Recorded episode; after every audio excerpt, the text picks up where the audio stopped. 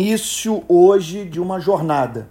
Eu vou pedir a vocês que orem por mim para que Deus me dê fôlego, porque muitas vezes eu tenho um coração melhor do que é, o, uma vontade determinada e que é capaz de levar adiante aquilo que foi decidido, porque eu estou assumindo uma empreitada é, é, das mais difíceis da minha relação com as redes sociais, é, que é manter um programa diário. E eu vou ser franco com vocês. Eu, a minha intenção é dar uma aqui de Ricardo Boechat, sabe? Sem, é claro, sem a mínima pretensão de ter a sua eloquência, de falar sobre os problemas do Brasil com aquela impressionante capacidade de comunicar com, com clareza e a partir de informações de, de bastidores e, e, e, tratando assim de questões concretas de grande interesse público. Eu vou estar muito aquém disso. Mas a minha, a minha ideia é isso aqui virar um programa de rádio, mas um rádio participativo em que as pessoas vão poder interagir livremente, sabe? É, é, fazendo suas perguntas, apresentando seus questionamentos. Então, o que eu estou pensando é, é, é, um, inicialmente uma hora de programação às 9 horas da manhã, o horário que o Boechat começava o, o seu programa na Band News. É, então, é, e aí ele vai, esse, essa, essa hora, que dependendo do sucesso pode se estender por um pouco mais de tempo, ela será dividida é, em, em várias sessões.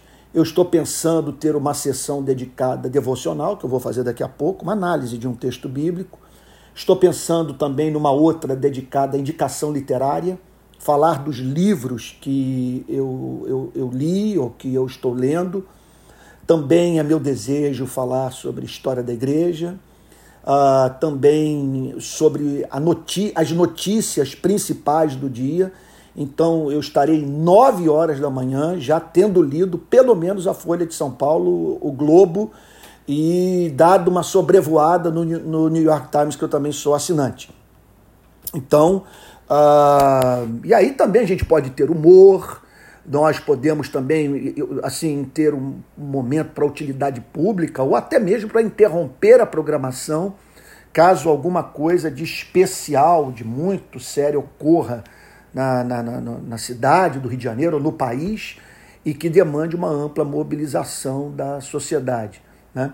Então é isso, né? Eu mais adiante talvez role umas vinhetas, essas, transi essas transições sejam marcadas também por alguma sonoplastia, mas por enquanto nós vamos fazer assim, dessa forma bem bem bem assim, é básica, bem diletante, bem amadora, mas eu espero rica de de conteúdo. Eu estou vendo aqui o Fabiano, que é o diretor é, executivo do Rio de Paz. Vou, ver, vou dar aqui, franquear o, o, o, o Fabiano para participar também, para quando ele quiser intervir.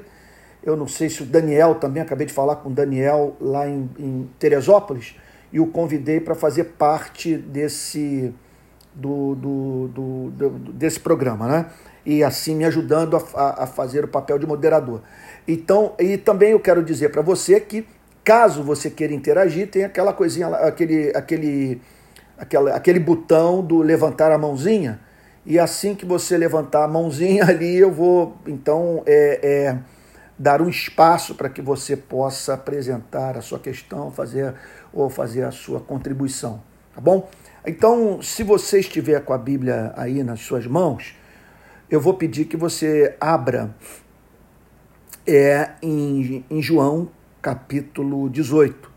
Eu quero pegar apenas é, ver, os versos finais do texto que eu levei ontem para o púlpito da Igreja Presbiteriana da Barra. Uma mensagem que está gravada na íntegra no meu Facebook, figura pública, e no YouTube da Igreja Presbiteriana da Barra. Eu fiz uma exposição ontem sobre João, capítulo 18, do verso 28 ao verso 38 a minha intenção hoje é apenas de pegar a parte final dessa passagem, que é extraordinária. Esse diálogo que Cristo travou com, com Pilatos.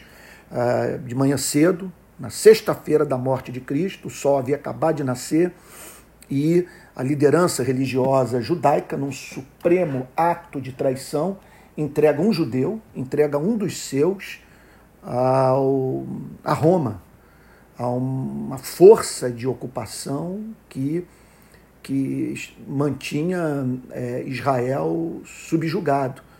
Então, eles entregam um dos seus e Pilatos, portanto, estabelece um diálogo com Cristo que entrou para a história da, da humanidade. Um diálogo extraordinário.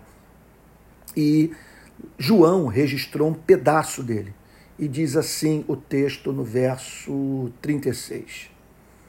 Jesus respondeu: O meu reino não é deste mundo.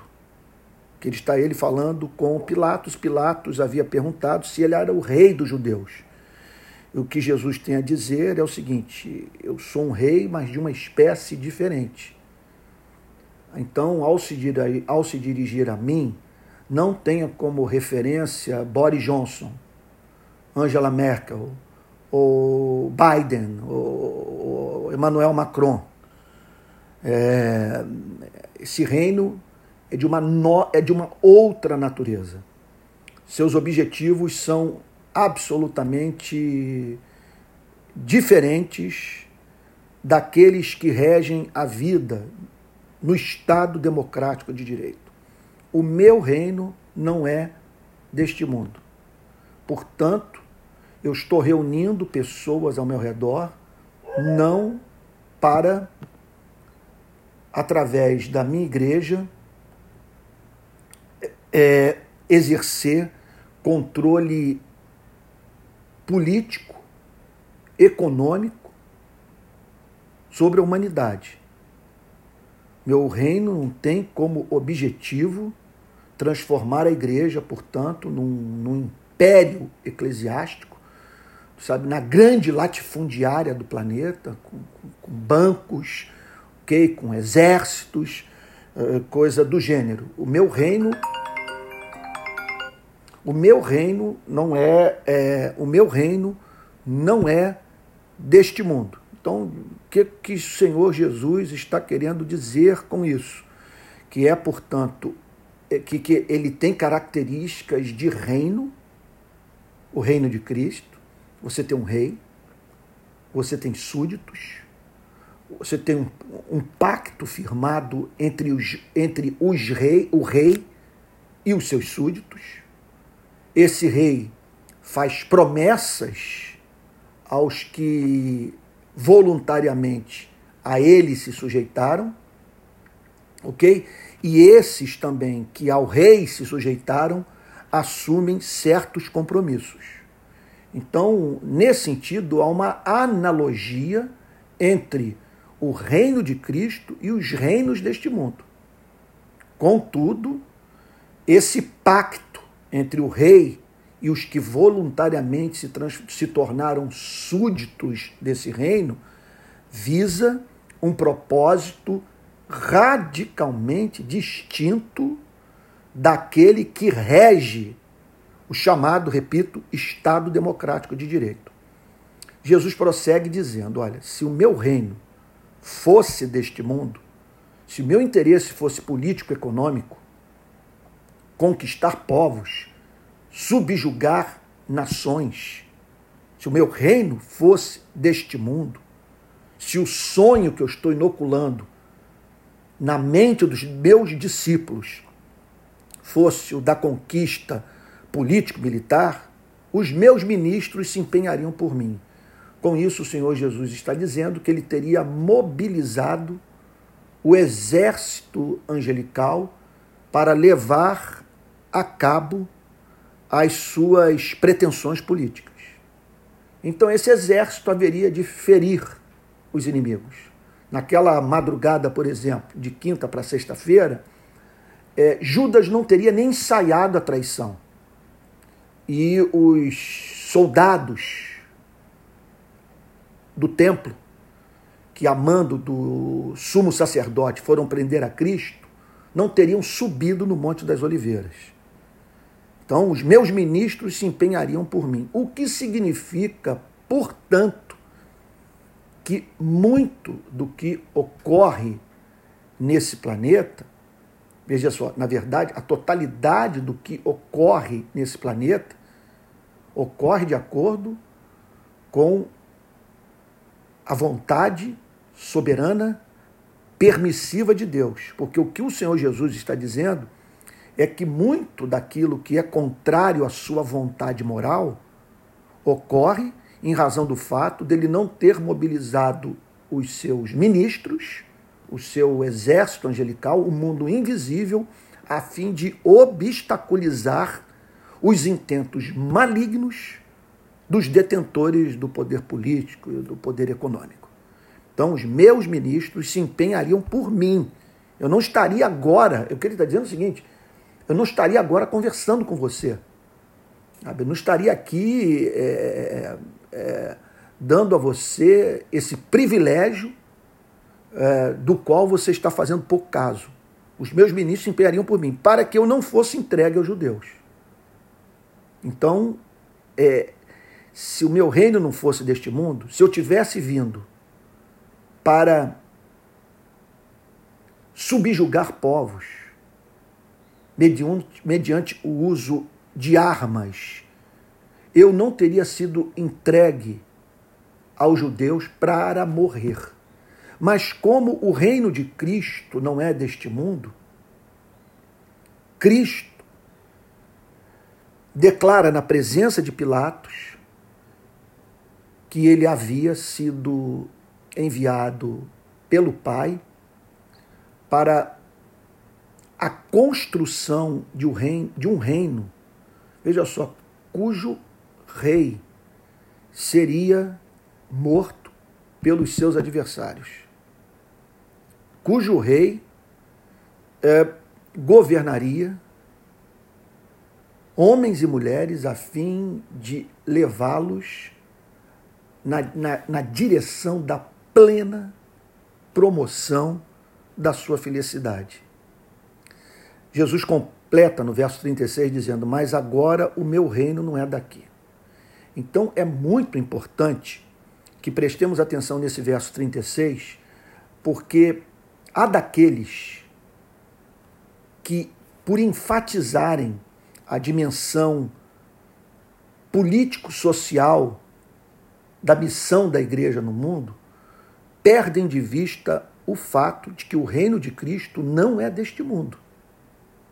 Portanto, deixa de cumprir a sua missão igreja que não tem como meta precípua levar pessoas a se tornarem discípulas de Jesus Cristo. A igreja deixa de cumprir o seu propósito na história quando ela, ela, ela não faz esse reino aumentar. Não estende a soberania de Cristo sobre um número maior de corações. Pilatos perguntou, verso 37. Então você é rei? Essa pergunta ela pode ser interpretada como ah, uma pergunta jocosa, porque Pilatos estava diante de um problema epistemológico, de uma grande dificuldade de chegar à verdade em razão daquilo que servia para trair a sua percepção. Porque ao perguntar, você é rei? Ele faz essa pergunta por um ser que havia acabado de levar uma surra. Jesus está com hematomas a essa altura, ele tinha levado uma bufetada, tinha apanhado, é, sofrido agressões físicas por parte, pasme, da polícia da religião, da milícia do templo em Jerusalém, não se esqueça disso. Porque então ali está Pilatos diante de uma pessoa desfigurada tendo como referência de sucesso, referência do que vale a pena, do que importa, do que muda o destino da história, César, ao qual ele estava sujeito. César, para ele, era a referência de um rei que reina. Ao perguntar isso, Pilatos é como, é como ele, ele estava certo da inocência de Cristo. Agora, é muito provável que ele estava querendo. Não quero ser dogmático com relação a isso, mas extrair a loucura da boca do louco. Então você é rei, porque ele estava diante de uma figura patética. O que mostra, portanto, que não havia nada de extraordinário na imagem de Cristo que levasse pessoas espiritualmente cegas a se encantarem com ele pelo simples fato de bater os olhos nele. A tal ponto que Pilatos, Jesus não causa nenhuma impressão especial em Pilatos. A ponto de Pilatos, é, diante dele, se curvar e dizer o que Tomé foi levado é, mais tarde a dizer: Senhor meu e Deus meu, e declarando isso de joelhos. Jesus respondeu: Verso 37. O Senhor está dizendo que sou rei. É isso que você está falando, está saindo da sua boca. Eu, Jesus assim nos ensina nessa passagem a nós não mantermos atitude de embasbacamento com autoridade pública. O Senhor é que está dizendo isso. Sabe, uma coisa que eu assim tenho repulsa é pastor que quando está diante de prefeito, governador, presidente da república, se comporta como se estivesse diante do anjo do Senhor. Aqui está o Senhor Jesus de uma forma bem lacônica. É você que está dizendo isso. Você está dizendo que eu sou rei. Eu para isso nasci. E aqui o Senhor Jesus está falando da sua missão. Eu nasci com o propósito de ser rei. Todo o Antigo Testamento gira em torno dessa promessa. Que o cetro não se apartaria da casa de Davi. E que Davi teria é, na sua descendência uma autoridade universal, que um descendente de Davi reinaria eternamente. Então eu para isso nasci. Ele, veja só, ele está falando aqui do Cristo que, que, que assumiu a forma humana. Do Cristo que veio a, a, participar da nossa natureza. Para isso eu nasci. Não está falando do Cristo segundo, segunda pessoa da Trindade. Está falando do Cristo que, em razão de um pacto entre o Filho e o Pai, assumiu o compromisso de se tornar homem, a fim de ser rei, mediante o seu sacrifício na cruz. Pois nós sabemos que Cristo ele reúne os três grandes ofícios do Antigo Testamento. Do Antigo Testamento tem três figuras centrais. Toda a história do povo hebreu gira em torno desses três homens, desses três ofícios o ofício de rei, aquele que exercia liderança política sobre Israel, e é importante que você entenda que ao ler a palavra versículos que falam sobre a que apresentam a palavra pastor, é importante que você se lembre do fato que pastor no Antigo Testamento é a, é, é a autoridade pública que exerce liderança política sobre a nação e que deve lidar com o povo como um pastor lida com suas ovelhas. É uma imagem linda. A segunda figura é a figura do sumo sacerdote, daquele que intercede pelos pecados do povo, daquele que, portanto, faz expiação pelo povo, daquele que torna Deus propício ao povo, sumo sacerdote. Então, responsável, entre outras coisas, pela adoração no templo. E, por fim, o profeta.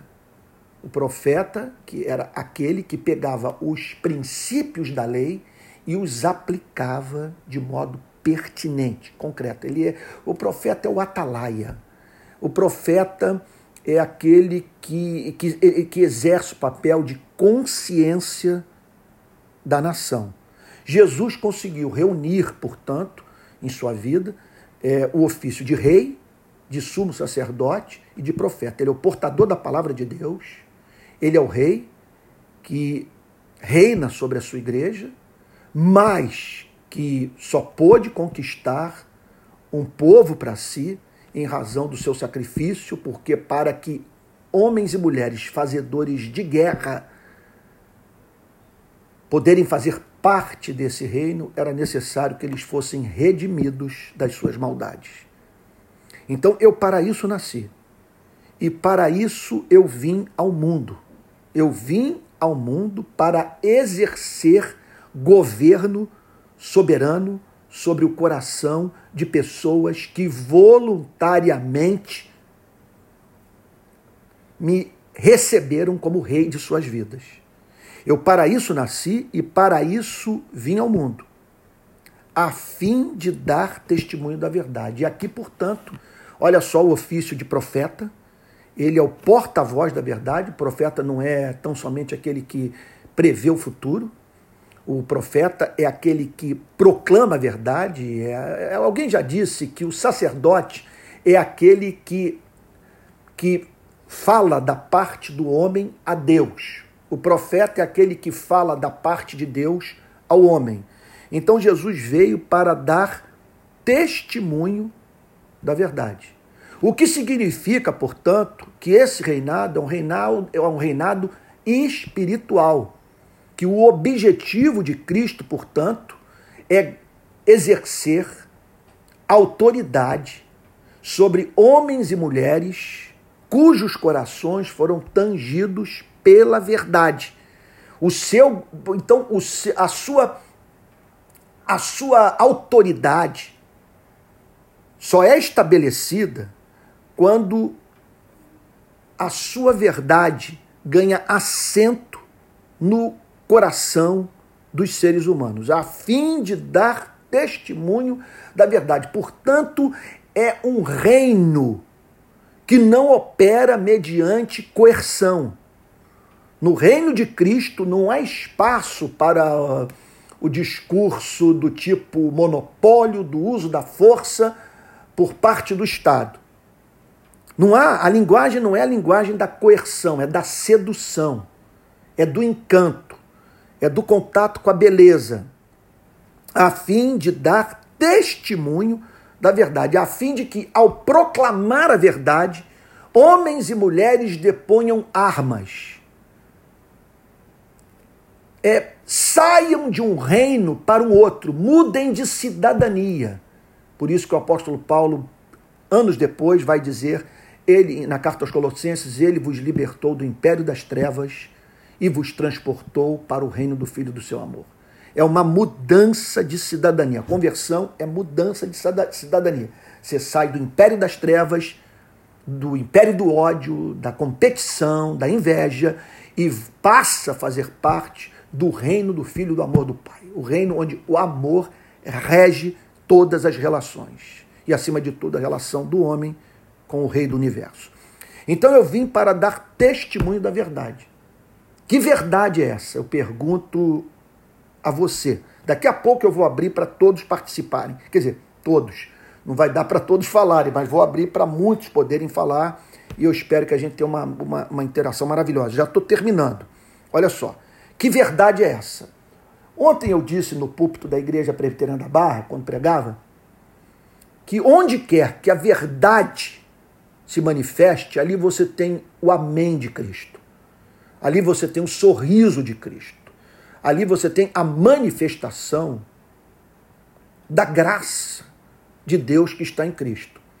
Então, onde houver manifestação da verdade, seja no campo da botânica, da química, da física, da, da história, sabe, é, sabe, da, da ciência política, da economia, da psicanálise, ali você tem uma, mani, uma manifestação da mente de Cristo, em cujo ser habitam todos os tesouros da divindade.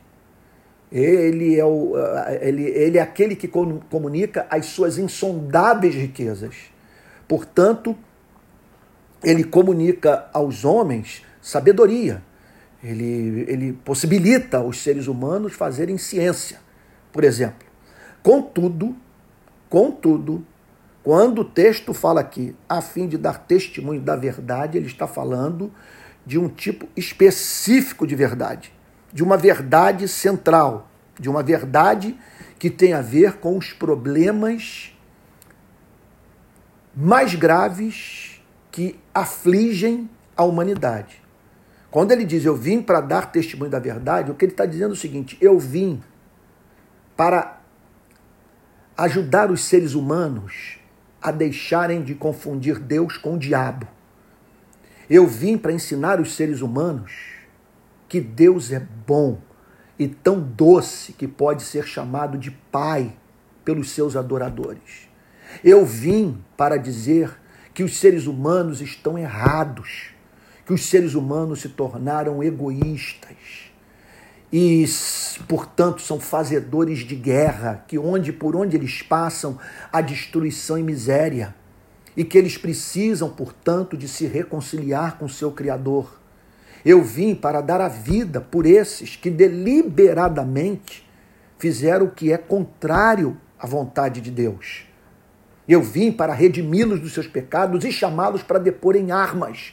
Eu vim para que eles se arrependam da rebelião que está em curso nesse país, saiam das fileiras desse exército do império das trevas e passem a servir o verdadeiro rei do universo.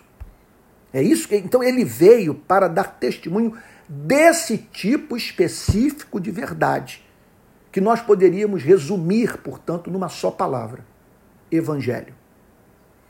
Todo aquele que é da verdade ouve a minha voz. Então, aqui nós entendemos o milagre da aquisição da cidadania celeste. Como que uma pessoa adquire a cidadania celeste? Quando a verdade passa a exercer, exercer governo sobre a sua mente e o seu coração. Todo aquele que é da verdade ouve minha voz. Agora veja só. Quem consegue decodificar a voz de Cristo? Quem consegue ver a voz de Deus na mensagem de Cristo? O Senhor Jesus é muito claro. Aquele que é da verdade. Ele está dizendo, portanto, que para que você conheça a verdade, tem que haver uma correspondência entre o seu coração e a verdade. Portanto, não se trata apenas de apologética. Eu vou pregar usando todas as ferramentas apologéticas de que disponho e o meu discurso ele será tão linear, o encadeamento de ideias será tão lógico, o ponto de partida de toda a reflexão será tão autoevidente que pessoas inevitavelmente se converterão. Usando o português da rua, não rola assim.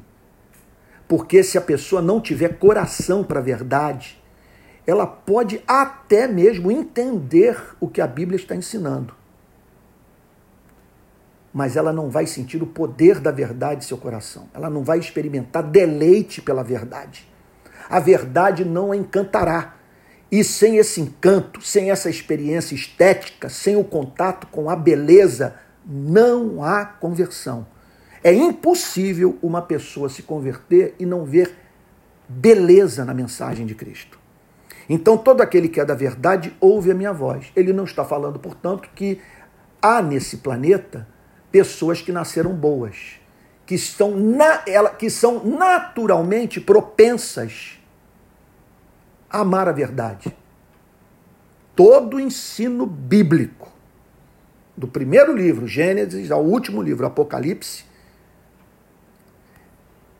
ensina a verdade referente àquilo que os calvinistas chamam de depravação total ou incapacidade total do homem.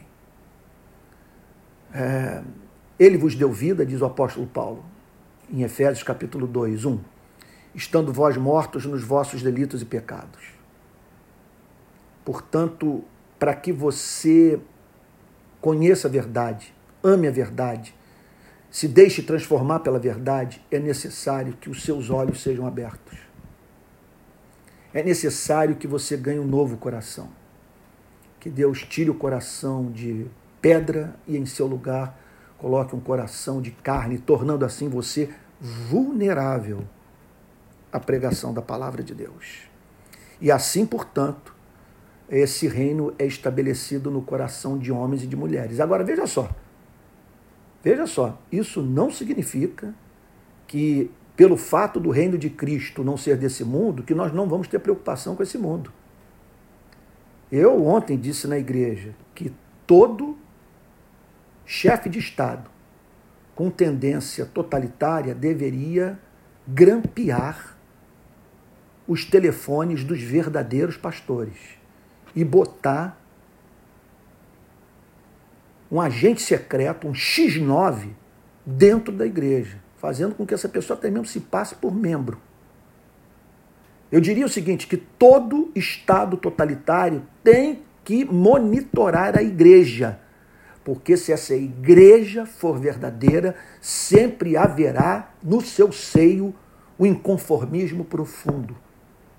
As sementes do espírito revolucionário. O desejo de mudar esse planeta. Por mais que essa igreja esteja vacinada contra qualquer espécie de projeto político utópico. Contudo, essa igreja sabe que Jesus é rei e no contato com Cristo, essa igreja aprendeu a amar. E ela, portanto, não tolera que seres que foram criados à imagem e semelhança do seu Criador sejam torturados, passem fome, não tenham oportunidade de ascender socialmente. É isso. Vamos lá para as perguntas. Se alguém quiser falar, vamos ver aqui uh, o Lucas. Vamos lá, Lucas. É, vou dar aqui um espaço que são os primeiros que levantaram as mãos, o Lucas e o Carlinhos Senegal. Então, pois não, Lucas, querido, pode falar. Bom dia, Antônio. Bom dia, Lucas. Eu queria te fazer uma pergunta até sobre uma das suas últimas falas, sobre a questão do sistema totalitário ter que grampear a igreja verdadeira, né? Isso. E eu queria te perguntar, porque hoje talvez a igreja brasileira ela se alia ao Estado ao invés de, de levantar uma bandeira do reino, de, de uma justiça, Uhum. de, de. Assim, eu acho que eu, eu vou resumir, senão eu vou acabar dando minha opinião Aham. na pergunta. Mas a igreja brasileira revela essa verdade. A igreja brasileira ela causa é, medo na política, nesse sistema totalitário. Isso. Lucas, o que, o que rola é o seguinte: essa teologia presente nos púlpitos das nossas igrejas foi mediada pelo protestantismo americano. O povo americano, da Segunda Guerra para cá, alcançou o padrão de vida mais elevado de toda a história da humanidade.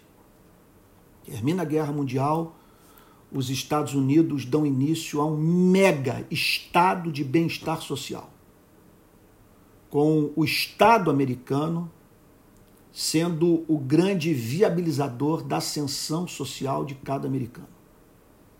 Então, o que houve de investimento de dinheiro público dos Estados Unidos ah, na vida dos seus cidadãos é brincadeira. E o mesmo foi feito pelos Estados Unidos na Europa. A Europa estava totalmente destruída e com o medo de que o comunismo se fizesse valer daquela destruição para prevalecer na Europa, ampliando assim o espaço da chamada cortina de ferro, é, o governo americano despejou bilhões de dólares na Europa a fim de soerguer o continente devastado é, pela guerra.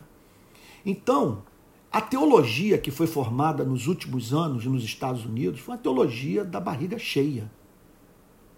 Sabe? Você pega um homem, eu tenho dito isso nos congressos, não quero ser cansativo. Você pega um homem como John Piper, por exemplo, eu duvido que John Piper tenha vivido alguma vez no seu ministério a experiência de ser chamado 10 horas da noite para se dirigir por uma favela onde pessoas vivem em condição subhumana, a fim de fazer mediação entre policiais e moradores de comunidade pobre. Sabe? Eu, eu, duvido que ele, no caminho da casa dele para a igreja, ele veja corpos crivados de bala no chão. Que ele, ele, ele é, semanalmente, mensalmente, visite as casas que eu visito. Veja, eu não estou dizendo que ele não seja um homem de Deus. Não estou dizendo que ele não pregue o evangelho. Sabe? Não estou dizendo que ele, ele é indiferente para com os pobres, eu pouco conheço. Eu estou usando ele como referência, como ilustração, porque ele é muito conhecido no nosso país e já veio pregar aqui não sei quantas vezes. Mas um homem que vive uma realidade diametralmente oposta, ministerialmente, a que eu vivo. Então, essa geração dos baby boomers, por exemplo, dos filhos da, é, da Segunda Guerra Mundial, essa geração não queria revolução. Estavam todos muito bem alimentados, muito bem vestidos, sabe, vivendo um padrão de vida, repito, que reis do passado, da Idade Média, nem sonharam. Nem sonharam. Enquanto que aqui no Brasil, nós tínhamos no Nordeste pessoas literalmente morrendo de fome. E a miséria se espalhando pelas nossas cidades, porque quando houve a abolição da, da, da escravidão, né, escravatura, ninguém pensou em política pública para aquele mar de escravos que ganhavam a sua emancipação. Por isso que o nosso sistema prisional tem cor. Por isso que as nossas favelas têm cor. Então, é, então hoje nós temos igrejas que estão aí para defender o status quo. E soma-se a isso o discurso importado da direita americana, republicana, muito presente no conservadorismo americano, as igrejas americanas, o discurso da lei e ordem. O homem é, é, é mau, o homem é perverso, e ele só conhece a linguagem da espada. Então essa gente quando essa gente quando pensa em Estado só pensa em termos de um Estado armado para manter a ordem. Enquanto que eu sou levado a ver essa esquizofrenia humana, essa tendência do homem ao, ao bem e ao mal, esse ser que é capaz de construir hospitais uh, e ao mesmo tempo construir bombas, eu vejo como esse diagnóstico que a Bíblia faz sobre a inclinação do homem para a prática do mal, como, ah, como elemento de uma visão de mundo cujas implicações políticas me conduzem a lutar por modelos de sociedade nos quais a forma como a sociedade está organizada não desempenha o papel de obstetra do crime. Porque se o homem tem essa tendência para o mal, eu tenho que entender que se ele estiver faminto, se ele estiver sendo tratado como coisa no mercado de trabalho, se quando ele é desempregado, quando ele perde o emprego numa pandemia como essa, recebe um pé no traseiro, e é visto com cabelo desgrenhado, mal vestido, sem saber para onde ir, como manter sua família, eu tenho que me preparar para ver esse lado do homem se manifestar. Eu não posso brincar com a economia. Então, essa igreja, em vez de pensar profilaticamente, de se adiantar ao mal, essa igreja apenas raciocina em termos, não estou querendo generalizar, nem todos pensam assim, obviamente, mas ela só pensa em termos de repressão, jamais em termos de prevenção. Olha, para usar uma ilustração, aqui eu termino para passar a palavra para o Carlinhos. É, eu me lembro de uma vez ter ido num jogo do, do meu glorioso Botafogo contra o Santos no Maracanã. Então era um jogo de uma só torcida. E aí, o que, que ocorreu? Eu chego na estátua do Bellini, que é por onde a, é, as torcidas entram né, e tal, e um, quer dizer, um, é uma das vias de acesso ao Maracanã. O antigo Maracanã, hoje eu nem me lembro mais como está. Eu fui lá depois da, das mudanças que houve, eu acho que eu fui ao Maracanã duas ou três vezes. Quando eu cheguei na estátua do Bellini, o policial falou: olha, só está a bilheteria só está aberta do outro lado da linha do trem. E eu fui para lá. Quando eu chego lá, uma fila gigantesca, gigantesca, e com um atendimento lento. E as pessoas com radinho de pilha nos ouvidos, acompanhando o, os comentários dos radialistas e os radialistas anunciando a, a, a, o início do jogo. Quando o juiz apita e o pontapé inicial é dado, os torcedores começam a brigar na fila. Aí, naquela hora que eu estava ali, olhando para aquelas discussões, e o pessoal é, é, é, é gritando lá com o, o cara do, do, do caixa para ele agir rápido e vender logo os ingressos, o jogo já tinha começado e tal. Eu me lembrei de uma ida minha, foi a única vez que eu assisti um jogo da NBA nos Estados Unidos. Eu fui no Miami Arena e um jogo do Miami Herald com não sei quem. Olha, cheguei lá com meu ingresso comprado, não enfrentei fila nenhuma, o estádio com ar condicionado central, bateu uma fomezinha, eu também não, tenho, não gosto muito de basquete, me levantei, fui comprar um cachorro quente, quando voltei estava ali meu assento.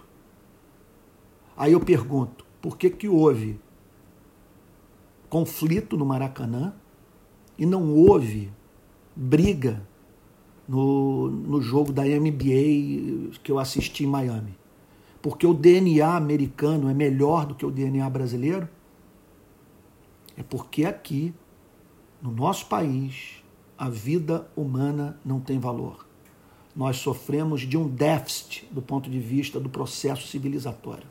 E por isso nós temos como normal o que é grave violação de direito. Pois não, Carlinho? Olá, Antônio, tudo na paz, querido? Tudo, meu irmão, tudo na paz. A gente fez uma campanha junto lá em Recife, um, há muitos anos atrás, junto com a Bispa Marisa da Igreja Metodista. Sim. Como é Sim. contigo aqui. Obrigado, Carlinho falando sobre aquilo que você falou sobre conversão, né? E as características do homem convertido. Eu, eu sou missionário aqui no Senegal há sete anos e é um país majoritariamente muçulmano. Uhum. Todo mundo que se converte, ele, ele perde nesse país, porque ele perde a família, ele perde muitas coisas do poder social dele, né? E ele vira uma pessoa do zero. E a gente como igreja, muitas vezes tem que assumir essa pessoa também como filho e filha, para incluir ele, incluir ele socialmente, reincluir ele socialmente, capacitar ele, enfim. E é engraçado, porque isso eu vim compreender aqui no Senegal. No Brasil, me parece que a gente não assume responsabilidade com os cristãos, com as pessoas, com os seres humanos. E eu vejo uma, uma igreja, e aí eu queria fazer entrar na minha pergunta, e aí eu aprendo a diferença uhum. entre prosélito, um prosélito e alguém que entra no reino de Deus, porque temos hoje no Brasil a maior parte das pessoas católicas, uma grande parte agora evangélica, e aonde estão os convertidos que compram o, o, os problemas de Jesus? Porque quando as pessoas se convertem aqui do meu lado, elas elas elas estão ferradas, coisas acontecem com a vida e me parece que elas compram problemas e no Brasil eu vejo uma, os cristãos é, não pensando dessa forma, é como se ele estivesse entrando num céu onde não há problemas. E a gente uhum. na luta, comprando os problemas de Jesus. Jesus começou, nasceu, surgiu um problema, né, um uhum. conflito político, uma briga política, e me parece que quando a gente, alguém se converte à igreja, ele acaba não assumindo esses problemas que o reino traz, consequentemente. Eu queria que você falasse sobre isso. Obrigado. Tá? Oh, Carlinho, obrigadíssimo. Poxa, eu conheço razoavelmente o Senegal. O, o, o, eu já, por isso que eu estou vendo agora aí na foto a, a, os baobabs atrás de você, né? Eu estive é, nessa floresta. Eu, eu estive aí, pois é, eu estive aí num trabalho para a libertação de um missionário brasileiro que, que havia sido preso, o José Dilson. Né? Ah, amigão meu. Pois é. Aí eu fiz uma campanha, olha, foi uma batalha. eu quase saí na mão com a embaixadora brasileira quando percebi que a embaixadora, os diplomatas brasileiros estavam ignorando o sofrimento do Zé Adilson. Então, Conheço essa figura, ainda bem que foi trocada, graças a Deus. É, eu fiz, fizemos uma campanha com assinaturas e tal, 70 mil pessoas pedindo a libertação do Zé Adilson. Eu procurei a embaixadora e disse: se a senhora não se empenhar para libertar o Zé Adilson, vai ter manifestação em Brasília. Nós vamos gritar. Ah, e aí eu entrei, eu entrei com um gravador escondido no bolso, entrevistei o José Dilson dentro da prisão. E, e ele me passou todo o terror que estava vivendo. Aí eu levei para a embaixada brasileira e disse: Olha, está aqui o conteúdo. Eu entrei com o gravador no meu bolso, escondido. Está aqui o conteúdo que ele acabou de me dizer. Ele corre risco de morte lá dentro. Se vocês não se empenharem, vocês serão responsáveis por essa morte. Só sei que é, é, eu tive o privilégio de, antes de sair do Senegal, voltar para o Brasil, ver o José Dilson ganhar a sua liberdade. E essa pressão política foi essencial. Né? Ah, Agora, Carlinhos, querido, pensando aí no, na sua pergunta, é, eu penso que o texto que nós acabamos de ler lança bastante luz sobre o que você está falando. É, porque quando nós vemos a conversão dentro dessa perspectiva do reino de Cristo, nós é, somos levados a considerar uma outra analogia entre o reino de Cristo e os reinos desse mundo. Sabe, o reino de Cristo é um reino que também exige fidelidade dos seus cidadãos. O reino de Cristo exige que os cidadãos desse reino cumpram o que foi pactuado. Esse reino também pede que esses cidadãos se alistem no exército desse reino, a fim de, mediante o uso das armas espirituais, mudarem a história, invadirem as fileiras do reino do nosso adversário e trazerem esses que estão cativos para o reino de Cristo, a fim de que vivam a verdadeira liberdade. Quando nós pensamos nesse reino de Cristo, nós pensamos também na importância de nós sermos bons representantes desse reino. Isso é central. A imagem desse reino depende do comportamento daqueles que se dizem súditos de Jesus Cristo. Isso que é o que mais me escandalizou no Brasil das eleições de 2018 para cá. Foi a completa falta de preocupação dos evangélicos com a consciência de milhões de não cristãos que não entenderam, não entendem até hoje como que a igreja escolheu um lado na disputa política, e não apenas escolheu um lado, como que a igreja defendeu o que esse político profissional apregoa e que é absolutamente incompatível com os princípios da fé cristã. Ah, vamos aqui. Você acha que o problema está na matriz, Antônio? Na, na, matriz igreja, a forma como a gente tem convertido essas pessoas, é isso?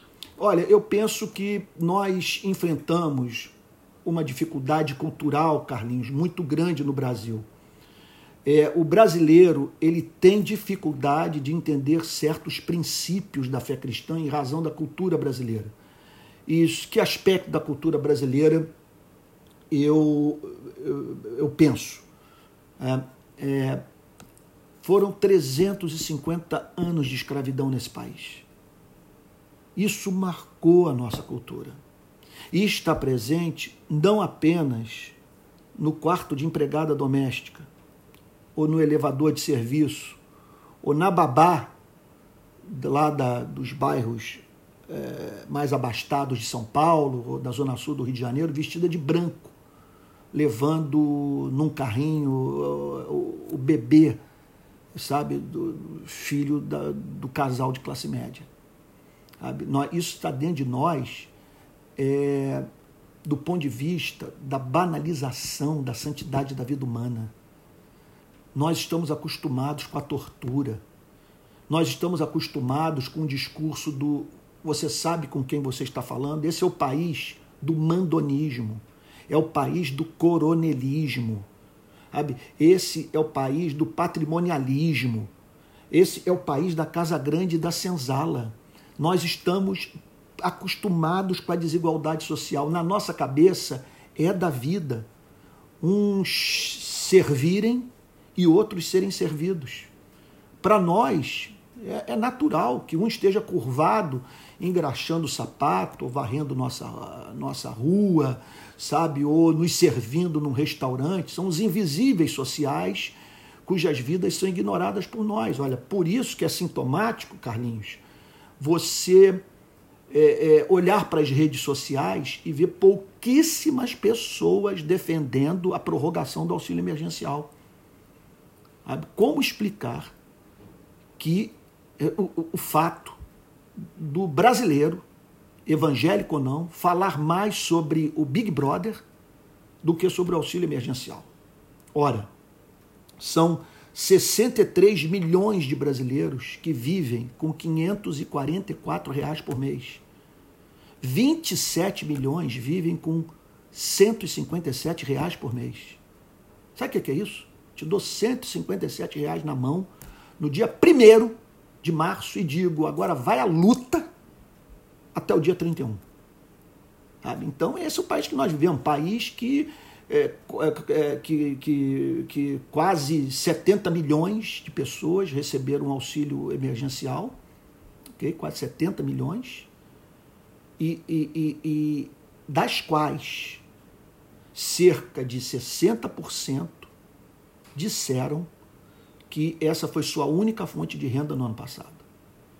Então, como explicar essa igreja não lutar por isso? É, é, então, o que, que ocorre? É uma cultura, ok? Que está presente, está dentro da cabeça do brasileiro, e quando o brasileiro ele, ele se converte ou se torna membro de uma igreja, esses elementos da cultura que condicionam a forma como nós lidamos com o tema da desigualdade social, o tema da, da, da, da política, da, da, economia, tal, sabe? Quer dizer, essa, é, é, é, essa forma tem que passar pelo, ah, vamos, vamos dizer, tem que tem que passar pelo exame das Sagradas Escrituras. Eu estou falando de discipulado, eu estou falando de escola dominical, eu estou falando do pastor do púlpito dizendo: agora você é cristão. Então, Cristo chama para ser salvo do Brasil. Você tem que passar a lidar com a desigualdade, com o pobre, com o negro, com o excluído, de uma forma diferente daquela que até então você vinha lidando. Então é fundamental. Agora, não há discipulado e os próprios pastores estão imersos nessa cultura. E tudo isso adubado por um discurso que vem do norte das Américas, que condiciona a nossa leitura das Sagradas Escrituras.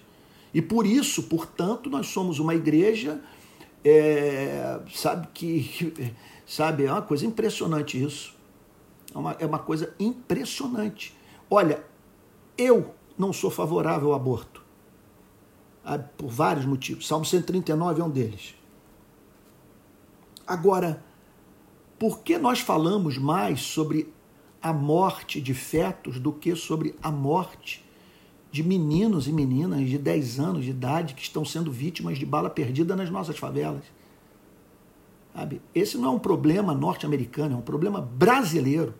E nós falamos menos sobre criança mendigando em sinal de trânsito, criança sem acesso à educação de qualidade, criança que mora em comunidade pobre na qual não há área de lazer, porque a nossa pregação é pautada pelo movimento evangélico americano. E pronto. E a... Não se antecede aos problemas, né, pastor? Não. Nós não pensamos em termos de nós não pensamos em termos de profilaxia. Nós não pensamos em termos de promoção da igualdade de oportunidade de vida. Nós pensamos sempre no Estado com a espada desembanhada para punir os malfeitores. Vou passar aqui a palavra para Stefane Beatriz. Stefane, querida, se você estiver por aí, vai ser um prazer ouvi-la. Bom dia, pessoal. Bom dia, Antônio. Bom dia, querida. É, sendo muito gratificante esse a minha pergunta nessa última fala, mas tem sido uma questão muito relevante para mim nos últimos tempos, que é pensar sobre, não sei se a palavra é certa equilíbrio, tá? Mas como é a nossa postura enquanto cristão, né? Quando uma das bem-aventuranças é ter fome, e justiça e lidar com esse lugar de extremo, assim, é, sendo pacífico demais da igreja, sabe? Aham. Outro dia eu estava conversando com um líder da minha igreja e ele usou texto de Romanos é, 12, 19, que fala pra gente não se vingar e deixar essa ira né, ser manifestada por Deus. E eu sei que isso é um grande equívoco, sabe?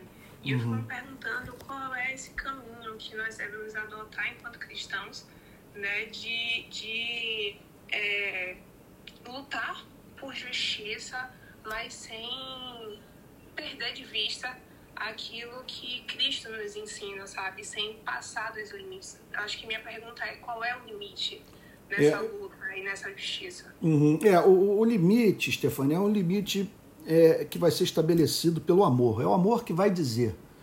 E que se esse amor é real, você perceberá se manifestando na sua vida emocional uma espécie de sentimento que, que a Bíblia atribui a Deus, a ira. A ira, que não se trata da ira humana, dessa ira é, que faz com que a gente só se levante para combater a injustiça quando nós somos as vítimas da injustiça. Ou essa ira caprichosa, é, irracional, impulsiva, que não é mediada pela sabedoria nem pelo amor. Contudo, a falta de indignação denota falta de conversão, falta até mesmo de novo nascimento. Eu, esses dias, fui procurado numa pessoa que viu um vídeo meu de uma explosão de raiva que eu tive em Brasília numa manifestação do Rio de Paz.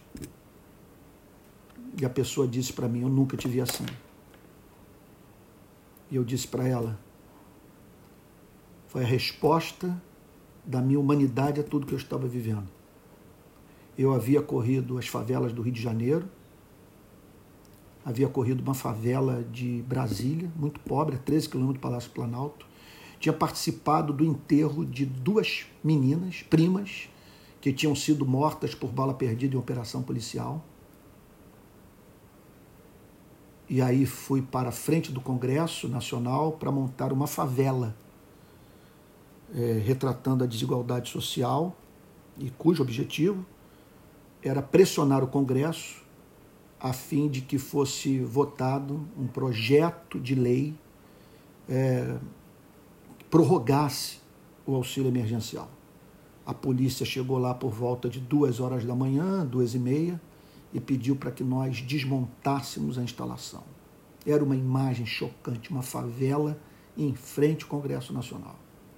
Tivemos que desmontar peça por peça um trabalho monumental que nós havíamos feito de modo arbitrário, a polícia chegou e para impedir uma manifestação cuja causa era justa. Quando o dia começou a amanhecer, eu, a, a imprensa havia chegado e quando a imprensa chegou, aqueles policiais foram transformados em, vamos assim dizer, figuras decorativas toda aquela valentia acabou. Aí eu tomei a palavra indignado, pensando em tudo que eu tinha testemunhado, na morte das crianças, na miséria que vi nos barracos, nas pessoas, no testemunho de pessoas que me disseram que sem o auxílio emergencial passariam por privações severas. Aí eu tive aquela explosão de indignação. E Sei que fui julgado por muita gente. Muitos podem ter dito, ele se perdeu. Sabe, agora eu prefiro enlouquecer por uma causa como essa do que manter aquela sobriedade que é própria de quem não se importa com a vida do próximo. Então, eu, eu diria, Stefane, que a ira mediada pelo amor, pela sabedoria, é essencial para que a igreja transforme o mundo. É isso. Chamar o Daniel para falar aqui. Daniel, querido, se você estiver por aí também, sua presença é super bem-vinda. Bom dia, prazerão estar tá falando aí com você, Antônio. Obrigado. É, estava numa discussão bem parecida com essa da Stefani, um dia atrás aqui no, no, no aplicativo, e eu acho é, a resposta aí para a Stefani, né, me corrija se eu estiver errado, por favor, é, e que eu tento todo dia, né, é a gente lutar contra a injustiça, né, lutar em favor do, do pobre e morrer por isso, mas sempre fazendo aquela oração, né, Pai, perdoa, eles não sabem o que fazem. Então a gente tem que sempre lutar, dar a vida, mas fazendo a oração de Jesus e a oração de Estevão, né? Eu acho que, que a gente, e, e, muitas das vezes a gente quer, a gente esquece de fazer isso, né? Eu principalmente, às vezes eu viro um justiceiro mas eu devo amar também essas pessoas. As pessoas que cometem injustiça, né? Perfeito, Daniel. É, agora, esse amor é, tem que ser o amor pelo perpetrador da maldade e pela vítima da maldade. Então, se esse amor for um amor simétrico, ele fará com que eu tenha como meta é, trazer para o reino de Cristo o, perpetra, o perpetrador da violação de direito. Agora, esse mesmo amor, essa mesma simetria de caráter, fará, contudo, que eu o impeça de continuar destruindo vidas humanas. Sabe? Então, às vezes eu vejo pessoas dizendo: Antônio, você poderia é, é, é, você fala tanto sobre o amor, você fala tanto sobre uh, o mau uso das redes sociais, como que as pessoas se agridem. Esses dias eu escrevi um texto sobre a tal da lacração, do cancelamento, e usando passagens sérias da, da, do, do, do Novo Testamento, nas quais Cristo condena você quebrar a autoestima do próximo. Aí as pessoas sempre perguntam, mas e a forma como você lida com Bolsonaro? Veja só. É, o que eu falo é dirigido ao motorista de um ônibus com 210 milhões de passageiros. Eu não posso poupar esse homem de críticas a comportamentos que aprofundam a miséria, ampliam a desigualdade, permitem que pessoas morram asfixiadas por falta de oxigênio, ok? E armas venham a parar na cintura de uma fração cada vez maior da sociedade. É, é falta de amor é, não erguer a voz contra é, o que é feito pela autoridade pública, que proíbe o que a Bíblia prescreve, é, ou prescreve o que a Bíblia proíbe. Dá uma voz aqui para o Ismael, Ismael de Jesus. Ismael, querido, você está por aí? Prazer. Aqui, é um prazer tê-lo aqui conosco, Ismael. Pois Cara, não, pode, pode falar. Prazer todo meu em um aplicativo de voz, não poderia faltar uma voz como a sua. Obrigado. Eu feliz de encontrar por aqui, cara. É, eu tava ouvindo aí, cara, tem uma coisa que eu tava meditando, você falou pontualmente no começo, eu tava meditando esses dias, né? justamente sobre essa teologia importada que a gente tem, que na verdade não só dá forma à nossa teologia, mas em certa medida deforma tudo aquilo que a gente poderia viver, né, no âmbito teológico, principalmente da nossa produção. Eu não, eu não, não, não costumo restringir, Antônio, somente ao que vem dos Estados Unidos, mas de certa forma ao que nos, nos chegou alemanizado, né? Eu acho que mais recentemente até uh, de forma distorcida um pouco as coisas da Holanda também. Mas eu estava pensando justamente porque Gálatas, né? Uhum. É, quando, quando Paulo fala lá, carrega no corpo as marcas de Cristo, cara, você vê uma igreja que fala sobre essas marcas, para mim, de uma forma tão utópica. Uhum. E, e, e, o contexto de Paulo é mais o, o, carrego as cicatrizes, né, cara? Eu apanhei aqui? Uhum, Olha, é. você olhar para as minhas costas aqui, cara, o cara não teve pena de mim, foi chicotada atrás de chicotado. É, é. Você falou do, do, do- de, uma sociedade que morre por falta de oxigênio, cara. Eu vejo que a gente morre asfixiado também, não só pela falta de oxigênio, né, cara, mas por falta, às vezes, de trocar o ar. O nosso mecanismo mesmo de respiração. A gente, às vezes, só engole o ar. Se não botar para fora, morreu. Se Aham. botar para fora e não engolir, também morre. Entendi. Aham. E, e assim, cara, é, é, olhando pra você e olhando talvez aqui, eu vejo que tem muitos jovens por aqui, né, cara? Como, ah, na sua visão pastoral, na sua visão de caminhada, olhando para esses jovens, o que você poderia nos dizer acerca dessas cicatrizes que valem a pena levar? Porque tem cicatrizes que não valem, mas acerca dessas cicatrizes, dessas chicotadas que valem a pena levar e que às vezes podemos considerar como cancelamentos atuais, né? É, olha só, Ismael, eu- eu- em geral, é, quando a igreja se comove por ver irmãos que estão pagando altíssimo preço em razão do seu compromisso com, com Cristo, sabe? essa igreja se comove quando o preço a ser pago é pelo missionário que está no campo e, e sendo perseguido. sabe?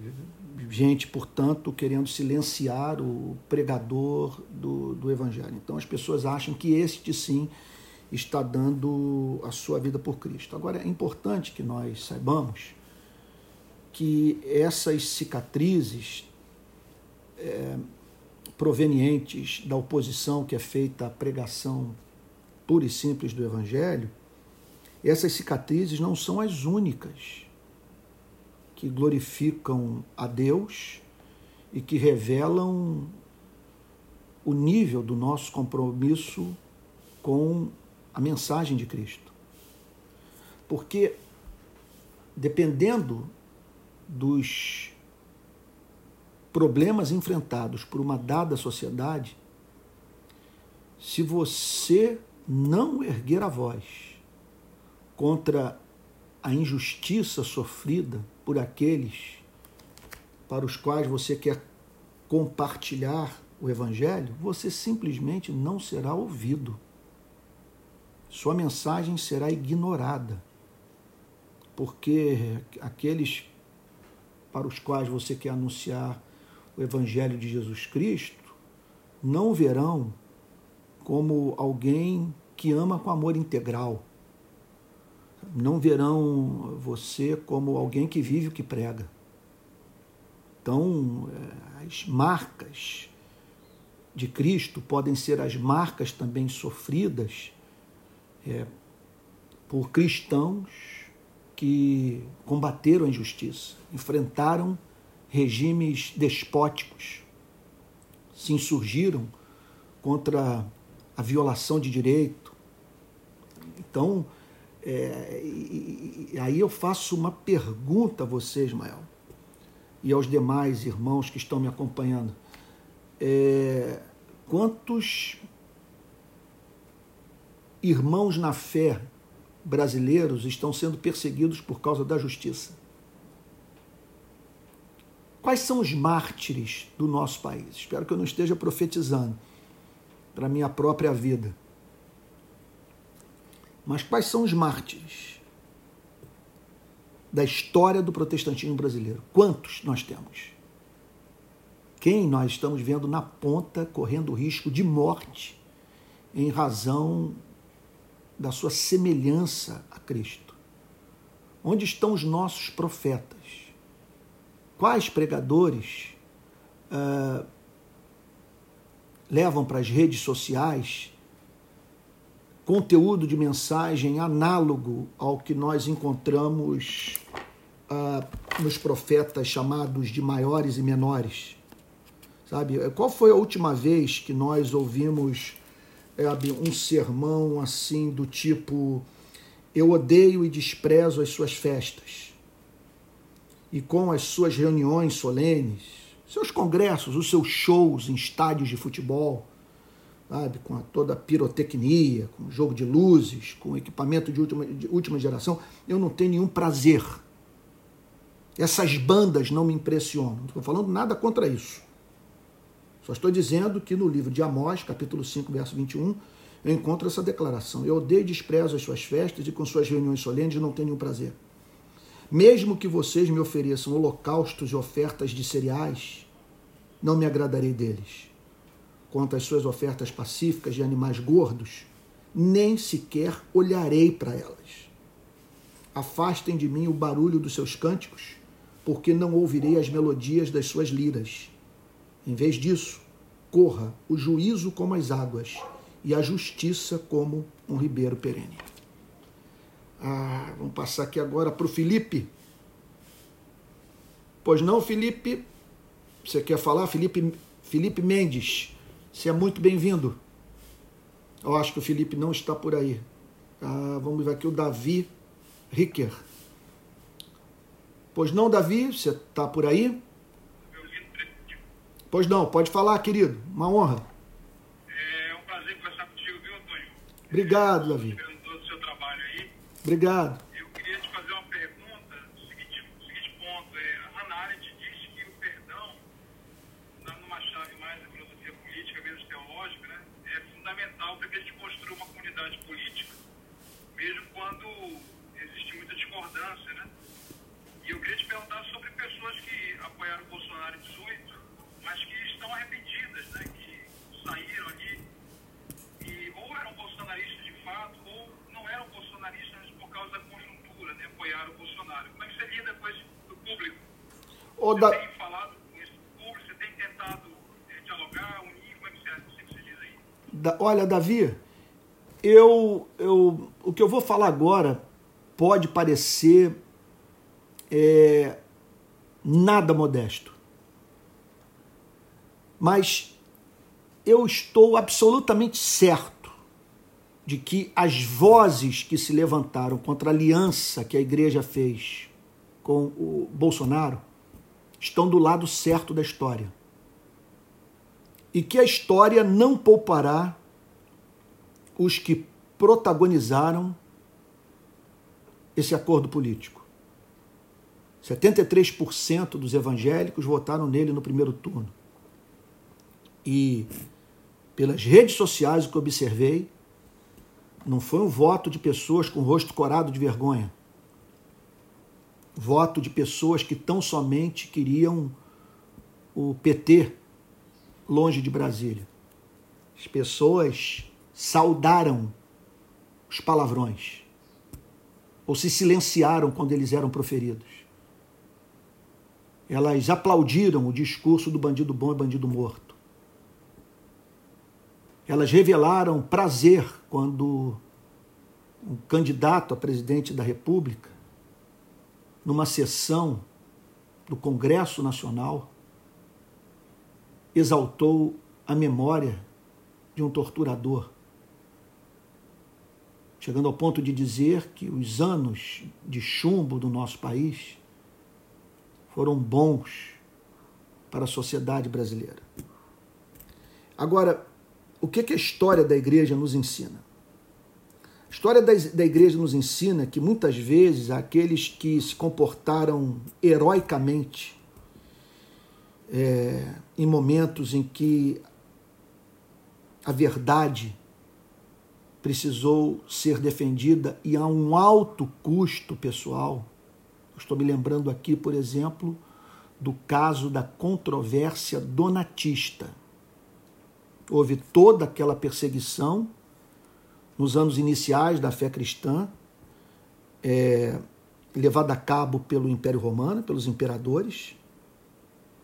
Cristãos foram lançados nas arenas, foram devorados por animais ferozes, foram queimados vivos.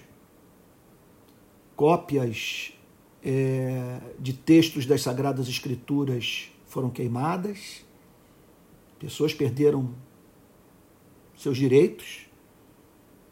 E houve aqueles que negaram a Cristo. Houve aqueles que, na hora do aperto, negaram o seu compromisso com Cristo. E houve aqueles que resistiram e que disseram: podem nos matar, mas nós não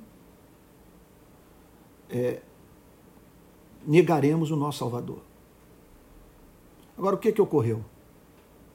A perseguição terminou. E os que negaram a Cristo, depois, se vocês quiserem os que estão me ouvindo, quiserem conhecer melhor a história, digitem aí no Google controvérsia donatista, para saber o que, que aconteceu naquele período. Então, esses que traíram, arrependidos, decidiram voltar para a igreja. E o que, que ocorreu? Os que se comportaram de modo tão valente, heróico, bravo, não quiseram receber de volta a comunhão da igreja os irmãos arrependidos. De maneira que um lado da igreja caiu de um modo, o outro lado da igreja pecou de uma outra forma. Um se acovardou, o outro se deixou tomar pela soberba. Os que se ensoberbeceram chegaram ao ponto de dizer que quem havia sido batizado por alguém que tivesse negado a Cristo na perseguição, o batismo havia perdido valor. Ah, então, a tentação que esse grupo vai experimentar agora, o grupo que denunciou, foi uma minoria, é a tentação, eu diria, donatista. É a tentação é, é, é, é, da soberba, da arrogância, do dedo em riste.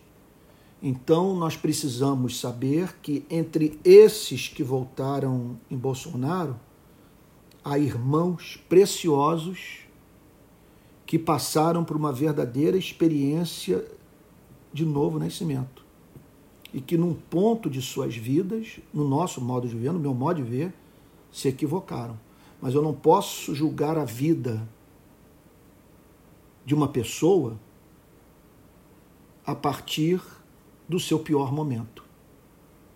E eu acredito também que nós vamos ter que lutar pela preservação de biografias que foram muito maculadas de 2018 para cá.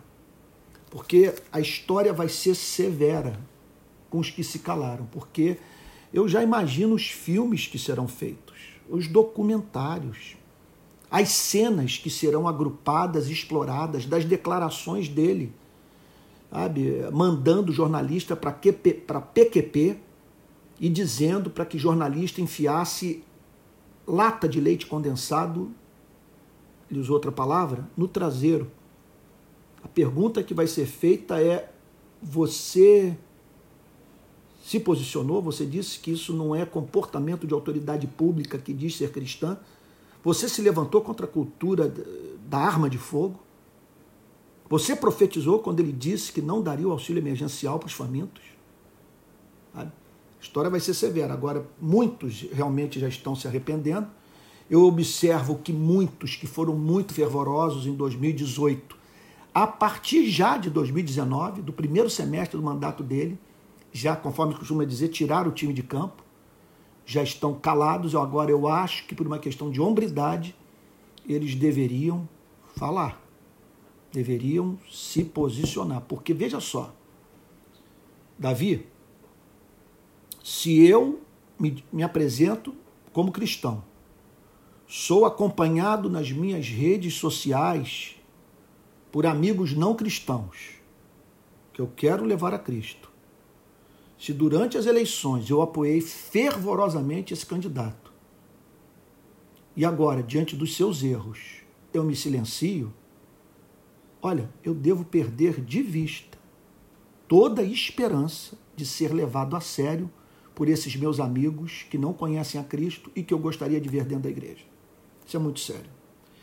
Gente querida, eu vou ter que parar por aqui, porque a minha ideia era conversarmos de apenas uma hora. Já estamos aqui conversando a uma hora e vinte minutos. Então, olha só, eu, eu estou gravando essa conversa e ela será transformada agora em podcast, vai para todas as minhas plataformas de áudio.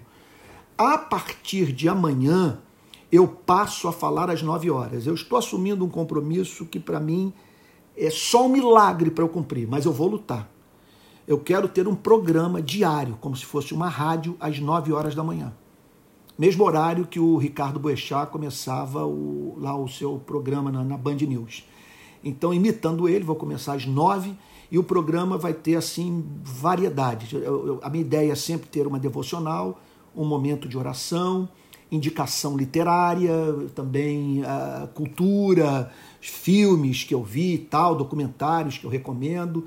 Eu quero ter um pouco de humor, também analisar as principais notícias do dia. Eu procurarei sempre, até às 9 horas da manhã, ter lido a Folha, o Globo, o New York Times, de modo que eu possa trazer os assuntos mais importantes e aqui conversar com vocês, e sempre por meio dessa interação, que hoje eu achei extraordinária, porque foram participações educadas e perguntas é, do mais alto valor, profundamente pertinentes, essa realidade que nós estamos enfrentando no nosso país, não apenas do ponto de vista político-social, mas do ponto de vista da vida da própria igreja. Tá bom? Então é isso. Amanhã, 9 horas da manhã, se Deus permitir, eu estarei de volta. Obrigado a todos, me senti muito honrado pela sua presença. Se você puder divulgar, espalhar por aí, tá bom? Que eu vou estar falando aí às nove. Se você puder dar um feedback nas redes sociais do que representou uh, essa nossa conversa, vai ser útil. Pode ser que mais gente se junte a nós, tá bom? Muito obrigado, amigos, irmãos, irmãs queridos. Que Deus os guarde.